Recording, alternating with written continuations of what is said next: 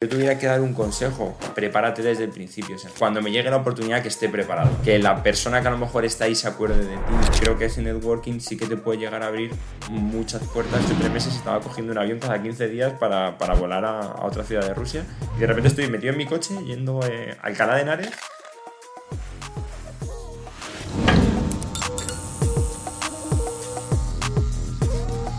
Bueno, Rubén Cid, Segundo día de la semana alumni de UCAM Spanish Sports University. Bienvenido, ¿qué tal estás? Buenas tardes, muchas gracias por, por invitarme a, a, este podcast.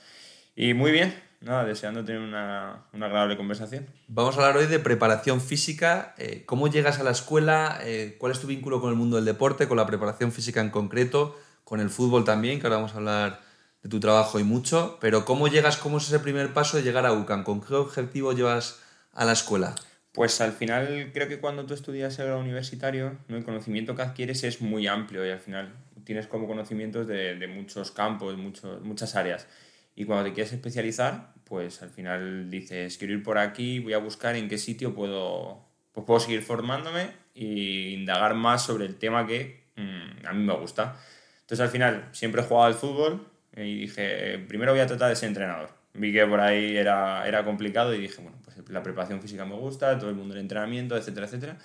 Y digo, pues bueno, vamos a buscar esa especialización. Vi el máster de, de, UCAM y la verdad que me convenció y decidí probar. Eh, ¿Por qué UCAM? ¿Qué es lo que, con toda la oferta que hay hoy en día en el mercado, eh, ¿por qué eliges justo el máster de preparación física en UCAM Spanish Sports University? ¿Lo hiciste aquí en Madrid? Sí, eso es. ¿Y qué es lo que te marcó a ti para tomar la decisión? Pues al final, viendo varias opciones, es verdad que la que destacaba de, de la universidad de UCAM eran la, las prácticas que tú tenías y las visitas que hacías a clubes profesionales, ¿no? El poder conocer lo que es el día a día en, en el mismo lugar donde se desarrolla la actividad. Uh -huh. Y eso, la visita a clubes profesionales fue un poco lo que me hizo decantarme por, por este máster. ¿Cómo cuando estás hablando con ellos, ¿no? Te visualizan todo ese programa, visitas, eh, ¿eso te lo enseñan, te lo muestran con diferentes contenidos o, es una, o hablas con parte del claustro que luego te va a dar clase? ¿Cómo, cómo es ese proceso?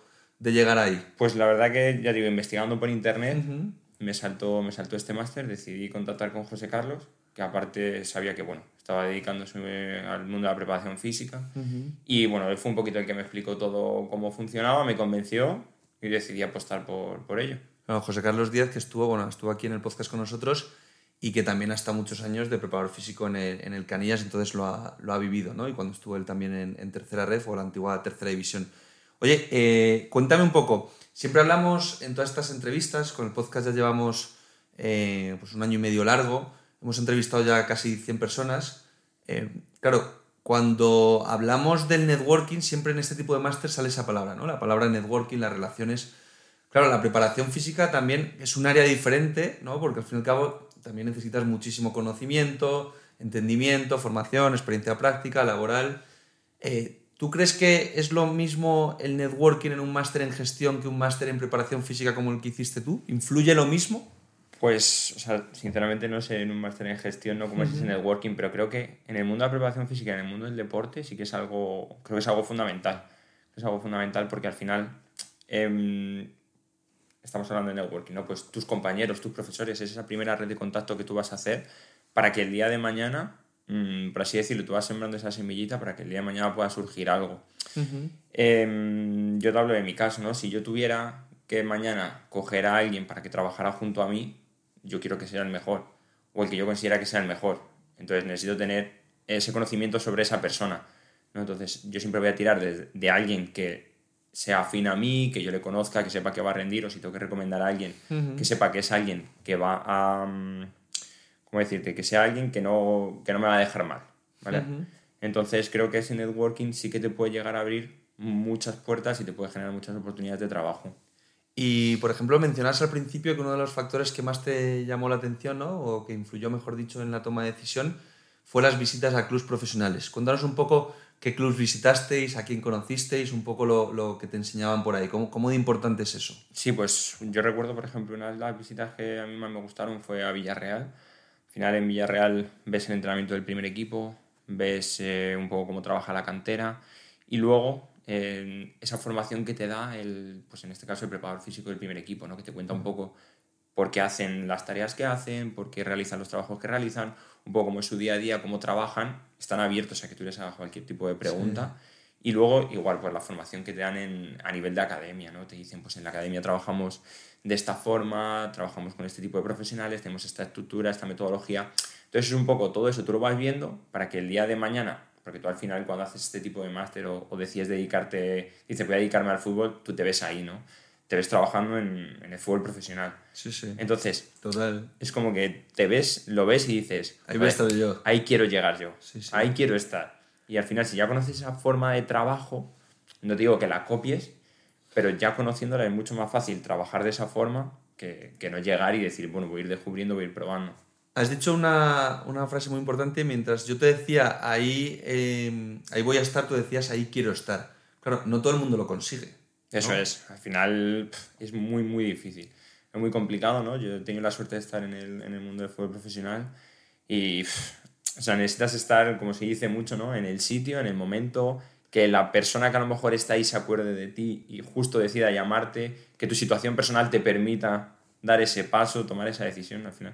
Creo que confluyen muchas cosas y, y no es solo conocimiento, no es solo conocer a, no es... Al final es un cúmulo de cosas que, que te hacen estar o no estar. Es ¿no? un poco lo que mencionabas, ¿no? Estar, estar preparado y que de repente llegue la oportunidad. Pero si no estás preparado es muy difícil, ¿no? Que te Eso es, la- eso es. Yo he vivido un poco ¿no? lo que es el paso del fútbol más amateur, porque al final eh, yo empecé en, pues en primera regional de preparador físico. De ahí pasé a preferente, en preferente conseguimos el ascenso a tercera red, en el club que estoy actualmente. Entra un cambio de directiva, eh, decide echarnos a todos. Cuando dices, bueno, ya estoy ahí, ¿no? Casi en ese fue el profesional, bueno, deciden echarnos a todos. Eh, te ves en tu casa, una mano delante, otra detrás, y de repente surge la oportunidad fútbol profesional. Y tú dices, claro, me surge el fútbol profesional, ¿cómo voy a estar yo allí? Pues yo estaba seguro porque al final desde primera regional trato de llevar ese trabajo de fútbol profesional. Yo siempre he trabajado igual, desde primera, desde primera regional hasta el fútbol profesional. He tratado de llevar la misma metodología de trabajo, de decir, cuando me llegue la oportunidad que esté preparado. No esperar a que me llegue la oportunidad para prepararme. ¿Qué, requisitos tiene que tener un buen preparador físico para tener una opción, el que quiera o no? Porque hay muchos preparadores físicos que no quieren llegar a, fútbol profesional y trabajan en fútbol base o simplemente quieren trabajar en cantera.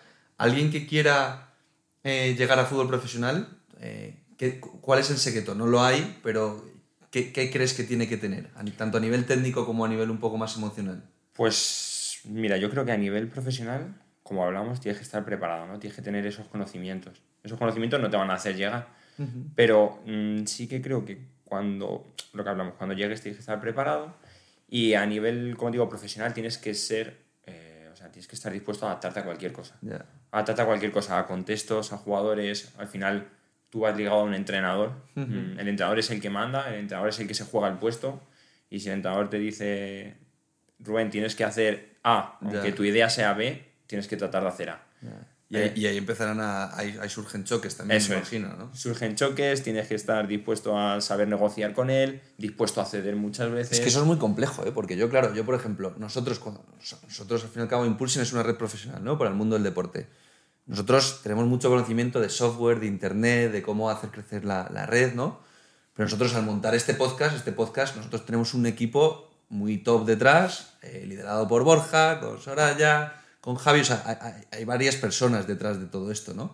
Yo a esas personas no me meto, o sea, yo me meto en la idea y lo que queremos, pero yo no le digo a Borja cómo maquetar todo esto, para, para eso le llamo, ¿no? Entonces también tiene que ser muy frustrante eh, que de repente llegue un entrenador, ¿no? Y te diga, oye, Rubén, eh, hazlo así cuando tú crees otra cosa, ¿no? Esa gestión, ¿cómo, gestionas tú eso? Sí, sí, sí, es complicado. Al final, con el paso del tiempo, ¿no? Al principio sí que te intentas imponer diciendo, no, oye, yo sé que esto es así, tenemos que hacerlo así porque sé que va a funcionar. Pero si él no cree en eso, eh, es muy complicado.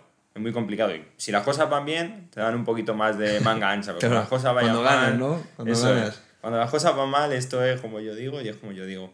Entonces, por eso te digo, creo que al final la figura del preparador físico, igual que el resto del staff que rodean al entrenador, mm, somos facilitadores de recursos, ¿no? Somos, eh, o sea, tratamos de decirle al entrenador, oye, yo creo que esto es lo mejor, pero ahora, tú decides. También él se come el marrón de decidir. Sí, ¿no? sí. Porque, como te digo, el día de mañana, si la cosa va mal, al que le van a decir y le van a cantar las 40 es a él. Tú como que estás ahí un poquito de lado y bueno, yo si no me ven mejor.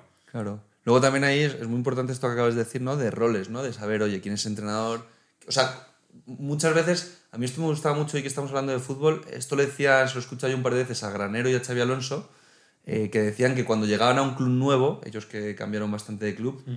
siempre, digamos, que trataban de entender un poco todo lo que era el club, la ciudad, para adaptarse lo más rápido posible. Yo creo también, ¿no? Aquí es, es muy importante que tú sepas que, oye, está el entrenador, que es la cabeza visible, y, cuál es tu rol, ¿no? Como preparador físico, y no frustrarte, como decías tú muy bien, sino saber cuál es tu rol en el, en el, equipo, ¿no? Sí, sí, sí, al final creo que cada vez eh, se forman equipos más multidisciplinares, equipos más grandes, sobre todo ya no te hablo de primera división, ya te vas a categorías como tercera ref y tienes eh, staff de 10 personas. Entonces, tienes que saber cuál es tu rol Mm, quedarte dentro de tu rol y, como se suele decir en el mundo del fútbol, estar dentro de tu parcela y no metértela al lado. Ten la tuya limpia y si puedes ayudar al de al lado a que también la tenga limpia, bien, pero no te metes allí a, ensuciársela. Y oye, eh, estás en el máster, ¿con qué objetivo haces tú el máster de preparación física? Pues como te he comentado antes, al final es tratar de profundizar más en, lo que, en los conocimientos que se adquieren dentro del grado. ¿Y no es, por ejemplo, encontrar empleo? No, o sea, al final... Lo hacías más por un aspecto de formación. Sí, yo pienso, eh, tengo que hacer el grado, después de eso todavía estoy muy verde si me quiero dedicar al mundo del fútbol, creo que necesito especializarme, decido dar ese paso y lógicamente al final tú siempre buscas, ¿no? Como esa salida profesional, el encontrar empleo. Pero yo no hice el grado, o sea, el grado, perdón, el máster como, como un fin, sino como un medio. Vamos a disfrutarlo y después de esto vamos a ver qué pasa. ¿Y la transición al mercado laboral durante el máster? ¿Cómo es? Hablábamos fuera de cámaras, que tú luego conseguiste, pues bueno, has tenido experiencias, ahora hablaremos de la experiencia de Rusia, que me llama mucho la atención, pero eh, tu experiencia, pues eh, en el máster llegas al Atlético de Madrid. ¿Durante el máster, antes, eh, después? Sí, digamos que durante el máster un compañero, era preparador físico del, del, filial del Atlético de Madrid. ¿Un compañero del máster? Del máster, eso es. Networking a tope. Total. Y, y, bueno, pues decide hacer, ayudar y pone su granito de arena y dice, bueno, pues se abre un proceso de selección, ¿no? Para que un compañero venga, vea cómo trabajamos, esté con nosotros. Allí estuvimos durante tres meses y, al final esa experiencia pues también te suma, ¿no? Te suma, ya tienes en el currículum eh, tres meses en, en, el filial del Atlético de Madrid, aunque sea como ayudante, aunque sea de prácticas, pero bueno, es, es una cosita que te va sumando, eso es. Claro, claro. ¿Y cómo es trabajar en Atlético Madrid? En... ¿Estuviste en el filial entonces? Eso es. Y ayudando al preparador físico de allí. ¿Cómo es esa experiencia de tres meses? Me imagino que se te quedaría corta, ¿no? Sí, Intensa y corta. Tú imagínate, yo venía de, de, nada, de estar entrenando, pues creo que como hemos empezado todos, a niños pequeños. De repente surge la opción de, pues ven a ayudarme, ¿no? O ven a echar una mano en un equipo ya profesional, en un filial de, del Atlético de Madrid, que hoy en día esa generación, pues muchísimos jugadores están están en primera división. ¿A quién entrenaste? Pues ahí hay jugadores como Rorro, que está ahora en el primer equipo, eh, Sergio Camello, que está en... Rorro, Riquelme, Rayo, Riquelme y Camello en el Rayo Vallecano. Sí, pues una generación, la verdad, que muy, que muy, muy, muy, muy buena. Entonces, bueno, pues te ves ahí al principio un poco abrumado, ¿no? Porque dices, joder, ¿dónde estoy? Estoy en Majadahonda entrenando Atlético de Madrid. Cuando te dan la ropa, como que pues, todavía no me lo creo. Y, y, bueno, pues al final, en el día a día, eh, te lo vas creyendo, te lo vas creyendo, te lo vas creyendo, empiezas calladito sin hacer mucho ruido y un poco lo que te van dejando aportar y tal, y cuando te vas soltando, pues al final cuando se acaba dices, pues ahora que estoy a gusto, es cuando ya se termina la temporada, se termina, y bueno. ¿Y, ahí qué pasa? ¿Ahí eh, sigues buscando empleo o, surge la oportunidad que hablábamos de Rusia? Pues mira, no, hablando un poquito como lo que hablábamos del networking, a través de este, de este compañero que era el preparador físico, eh, un entrenador le contacté y le hizo, yo estoy buscando un preparador físico porque el año que viene pues voy a salir a un equipo de primera regional. Decide comentármelo y, y, ahí es un poco cuando inicio mi aventura. ¿Y te vas a primera regional? Eso es. Empiezas en primera regional. Primera regional. Claro, primera regional, eh, para nuestra audiencia, sobre todo, que nos escucha mucha gente de Latinoamérica y, y de fuera de España, eh, primera regional aquí estamos hablando que ahora mismo es la 2 y 3, 5, la séptima categoría. La séptima categoría. la séptima categoría de, de fútbol. Eso es. Y ahora estás en la cuarta. Ahora estoy en la cuarta. La cuarta, bueno, tres más. ¿En cuánto tiempo? Pues eh, empecé 2019 Tres, cuatro años. Cuatro años. Muy bien. Y ahora eh, bueno, aclaramos, Rubén está en el, eh, en Ursaria, que está ahora mismo en segunda ref, que es la es. cuarta categoría del fútbol español. Club semiprofesional. Eh, ¿Entrenáis por las mañanas, tardes, todos Sí, los nos- días? Nosotros entrenamos por la mañana. eh, El día que libramos es el martes normalmente, ya que la mayoría de partidos son el domingo. Y bueno, tratamos de dar un enfoque profesional dentro de las capacidades que tenemos. Eh, se trata que los jugadores sean todos profesionales, pero es verdad que a nivel de medios, pues trabajas en una instalación pública, eh, a la hora de ir al gimnasio tienes un horario, por lo que ya tienes muy limitado eh, el horario de entrenamiento.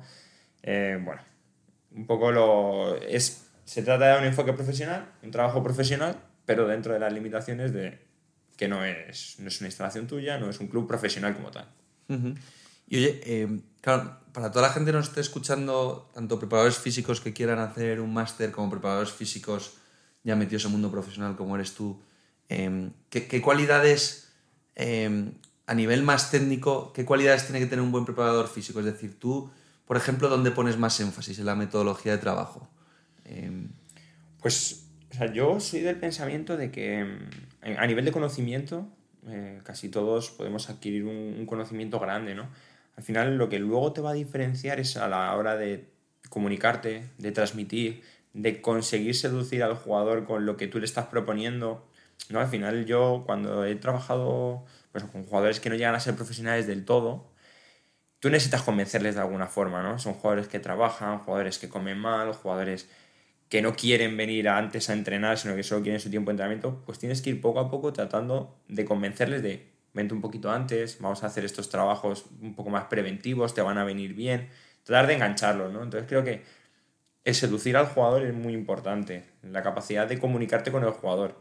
Y luego, al final, el preparador físico es una figura tan cercana al jugador claro. que... El y- aspecto emocional es importantísimo. Claro, total. O sea, tú necesitas eso, em, controlar al jugador y muy importante la información que el jugador te puede transmitir. Porque ¿Y, y eso cómo lo consigues? ¿Leyendo muchos libros? ¿En el máster os dan clases también de psicología y coaching? o sea, al final creo que es el día a día lo que te va Aprendes ahí Sí, a gestionar relaciones. sí, porque al principio, ¿no? Pues viene un jugador, te dice una tontería, ¿no? Que puede ser, pues bueno, hoy no me aprieten mucho que, que es que anoche, bueno, me lié, tal. ¿Tú qué haces? Lo primero que llegas es al entrenador y le dices, Buah, este viene de anoche, ahora ya pues tienes que ir un poco más controlando, saber esa información, ¿Qué filtras y qué no? cuándo la puedes decir, cuándo no, cuándo te la quedas para Claro. ti. Al final es no perder la confianza del jugador, pero tampoco perderla del entrenador.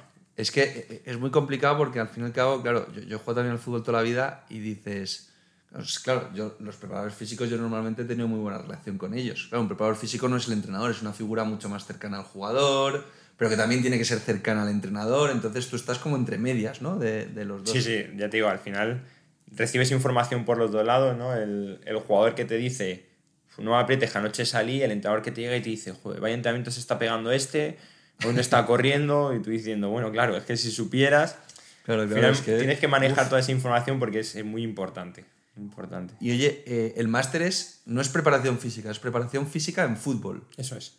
Eh, ¿Tú sabías que querías fútbol sí o sí? ¿O estás abierto, por ejemplo, en un futuro, tú tienes claro, oye, yo quiero llegar a la élite y, y ser un preparador físico de fútbol de élite? ¿O estás abierto a otros deportes? Yo, o sea, no me cierro a nada. Al final, sí, el fútbol es lo que me gusta, es en lo que, en lo que he estado toda mi vida. Pero bueno, al final, los deportes de equipo como tal, creo que tampoco hay. No hay mucha ¿Tú podrías trabajar de preparador físico en un equipo de baloncesto, por ejemplo? ¿O tendrías que especi- especializarte eh, y saber un poco más? Porque, claro, el cuerpo no es el mismo, por ejemplo. Sí, o sea, a mí ahora mismo me llega una oferta de un, de un club de baloncesto y lo primero que hago es decir, "Uf, yo para esto no sirvo.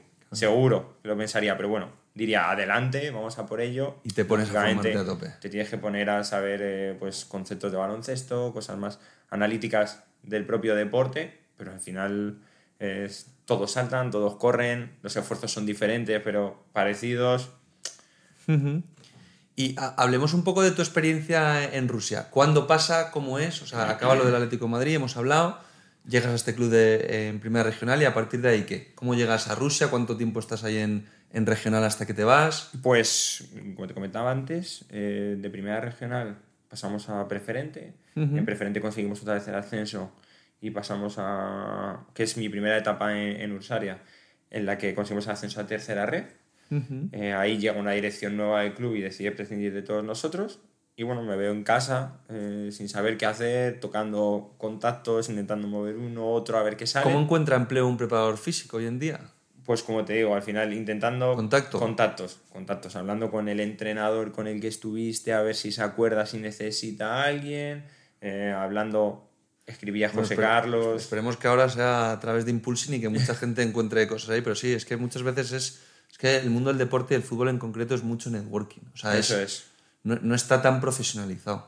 Total, al final, ponerte en contacto con un club es casi absurdo porque tú no, o sea, tú no mandas el currículum, tú no dices, voy a mandar el currículum a este club, porque es muy complicado. Entonces, tratas de hablar, pues eso, con directores deportivos, representantes, eh, incluso jugadores que hayas podido tener, entrenadores, compañeros, profesores, eh, tirando de contactos para tratar de, de encontrar algo.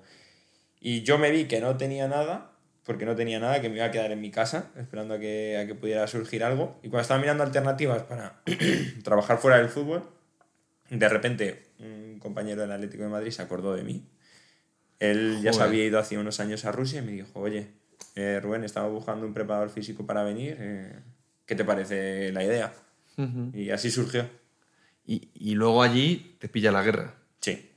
Sí, Y- luego... Y, todo lo que había costado llegar a la élite del fútbol, de repente Eso es. se acaba. Eh, Y vuelta a Madrid. Sí, yo estoy en. Porque allí en Rusia la liga para de, de diciembre a marzo. Digamos que hay un parón grande y tienes un mes más o menos de parón, luego haces pretemporada y vuelves a competir.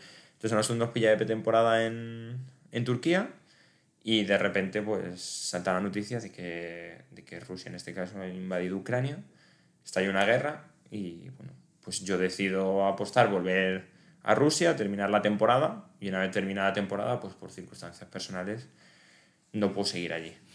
No puedo seguir allí, se acaba, se acaba un poco pues mi etapa, recibiendo contacto con el club y me vuelvo a España.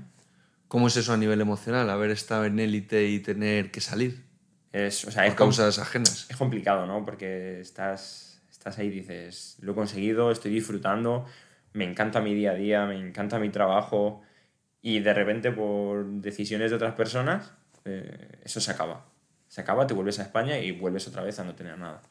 Cuando estás aquí, otra vez vuelta a empezar. Otra vez tocar puertas, Eso es. llamar y ahí, y ahí me imagino que empieza la segunda etapa en Ursaria. Eso es. Eh, digamos que vuelve a cambiar un poco la dirección y la vuelve a retomar el director deportivo que había anteriormente. Y decide contar conmigo y inicio mi segunda etapa. Mi segunda etapa en Ursaria en, en tercera red. Perdón. Y subís de tercera ref a segunda ref en Eso la es. temporada pasada. El año pasado quedamos campeones de grupo, ascendemos a segunda red y, y este año ya estamos peleando. Es tu segunda temporada en, en Ursaria, en la segunda etapa. Eso es. ¿Y cómo la estás viviendo? Pues la verdad que tratando de disfrutarla, tratando de disfrutarla porque mm, vienes de, de eso, del fútbol profesional, ¿no? De viajar cada 15 días, de jugar copa entre medias, de jugar en estadios enormes, con, llenos de afición, y vienes aquí y te vuelves a ver subido en tu coche, yendo a campos de la. Comunidad de Madrid a jugar, y es como el choque, dices, "Uf, yo hace, hace seis meses o hace tres meses estaba cogiendo un avión cada 15 días para, para volar a, a otra ciudad de Rusia y de repente estoy metido en mi coche yendo eh, a Alcalá de Henares a, a jugar contra Alcalá. Y me imagino que con otro sueldo y otras condiciones. Eso también. es, eso es. Y al final es, pues, te frustras un poco, ¿no? Y bueno, pues eh, decidimos apostar por ese proyecto, subes a segunda red y este año pues vuelves otra vez a viajar, ¿no? Viajas de otra forma porque viajas en autobús, eh, son países porque vas a jugar a Cáceres y, y viajas en el día, juegas a las 8 de la tarde, vuelves, sales de tu casa a las 10 de la mañana, llegas a las 3 de la mañana del día siguiente, bueno. Pues, pues tratando de disfrutar eso, de volver a sentir un poco el fútbol profesional, porque al final este año hemos ido a jugar al estadio en Numancia, un estadio de primera división, estadio del Badajoz, Que tienes como pequeños incentivos que te hacen decir, uff, vuelvo a estar ahí, ¿no? Vuelvo a estar casi. Eso es, eso es. Te ves otra vez, mm, no en el fútbol profesional como tal, pero ya estás jugando delante de 6.000 personas. Claro. Este año hemos jugado Copa del Rey, no conseguimos pasar la, la primera ronda, pero bueno, dices, ya estoy en un torneo a nivel nacional que, que, bueno, me está poniendo otra vez ahí. Y em, tú, por ejemplo, si tuviese. em, ahora llegas, por ejemplo, ¿no? Y, dices, oye, algo que me hubiese gustado saber antes de hacer el máster, ¿no? con toda la experiencia que ya tienes y con todo lo que sabes ahora del mundo de la preparación física en el fútbol, ¿te hubiese gustado saber algo específicamente antes de haber empezado el máster? Yo, hay algo que hablo mucho con la gente ¿no? que está empezando a, pues, el grado o, que sigue formándose en máster. Yo digo, mira, lo mejor que puedes hacer es exprimir al máximo a tus profesores, preguntarles cosas, no tengas miedo a hablar con ellos, a acercarte al final. Son personas que, que si te pueden ayudar, te van a tratar de ayudar. Te vas a encontrar pues de todo, ¿no? Tanto el que le dices eh, cualquier cosa e intenta conseguírtelo, como el que le mandas un mail y, y te ignora, ¿no? Pero, pero exprime a tus profesores, pregúntales cosas, eh, exprime a tus compañeros, porque no sabes el que se sienta a tu lado al final, eh, mañana dónde va a estar. Entonces, si tú tienes buena relación con él y él consigue confiar en ti y ve que trabajas bien, pues el primero que va a tirar es de ti. Y si tú el día de mañana es al revés, vas a tirar tú de él. Entonces, que, que saquen el máximo provecho a las clases. Porque yo he habido muchas clases que he ido, estaba con el ordenador, miraba el móvil y al final dices, joder, he perdido la oportunidad de, exprimir al máximo esta clase, con lo interesante y lo importante que era. ¿Tú recomendarías hacer prácticas durante el máster o al acabar el máster? Yo creo que durante el máster eh, es mucho mejor. ¿Por qué? Porque si tú estás dentro de ese mundo, de ese ámbito, y estás viviendo el día a día, es mucho más fácil preguntarle a una persona eh, sobre tus experiencias que sobre lo que tú has podido leer en libros. Es decir, si yo voy a clase, termino y el día siguiente vuelvo, a mí no me ha pasado nada durante ese día para que al de mañana yo le pueda preguntar algo. Sin embargo, si yo estoy en clase, voy a, voy a trabajar y me surge cualquier cosa, al día siguiente voy a poder tener algo que preguntarle. ¿Y un consejo para alguien que quiera ser preparador físico? Uf, complicado, ¿eh? Porque al final dices, ¿en qué posición estoy yo para dar consejos a nadie, no? Si estoy en posición de recibirlos. has vivido también bastantes experiencias heavy, ¿eh? Estoy, estoy, en, pues eso, más para recibirlos que para darlos, ¿no? Pero si yo tuviera que dar un consejo, eh, lo que hemos hablado antes, prepárate desde el principio, o sea, no te esperes a que te llegue la oportunidad para estar preparado, ¿no? Eh, o para prepararte, perdón. Estate preparado para cuando llegue esa oportunidad. Entonces, trabaja más, lo más cercano a lo profesional que puedas independientemente de los medios, de las condiciones, de, tu entorno, de todo. Dedícale lo que le tengas que dedicar porque el día de mañana, si tú hoy le estás dedicando una hora y mañana te piden que le dediques ocho, no vas a poder dedicarle ocho. Vas a acabar saturado, te van... no vas a saber por dónde salir. Entonces, trata de estar preparado para cuando llegue la oportunidad. Pues nada, Rubén, oye, un placer tenerte en este segundo día de la semana alumni de UCAM Spanish Sports University una pasada tu historia, eh, darte pues eso, que acabéis la temporada fenomenal. ¿Cómo vais ahora en liga? mejor no, mejor no Está complicado. Sí, estamos ahí un poco peleando por el, por el play-out. Empezamos muy bien, hemos cogido una racha un poco negativa, pero es verdad que la liga está muy apretada y en cuanto sumes dos o tres resultados positivos sales de ahí. Pero bueno, ya te digo, estamos peleando, objetivo salvarnos y... Bueno, pues a, disfrutar y a tratar de sacarlo y, y, ojalá pues lo consigas de nuevo. Lo, lo, has, lo has tocado, sabes lo que es y esto es una carrera de fondo, ¿no? Eso es. Al final el objetivo sigue siendo el que es, que es estar ahí arriba, dedicarte a, a lo que te gusta, llegar a la élite a lo máximo posible y no conformarte con nada. Pues nada, ahí queda eso y muchísimas gracias. Nada, muchas gracias a vosotros por la invitación.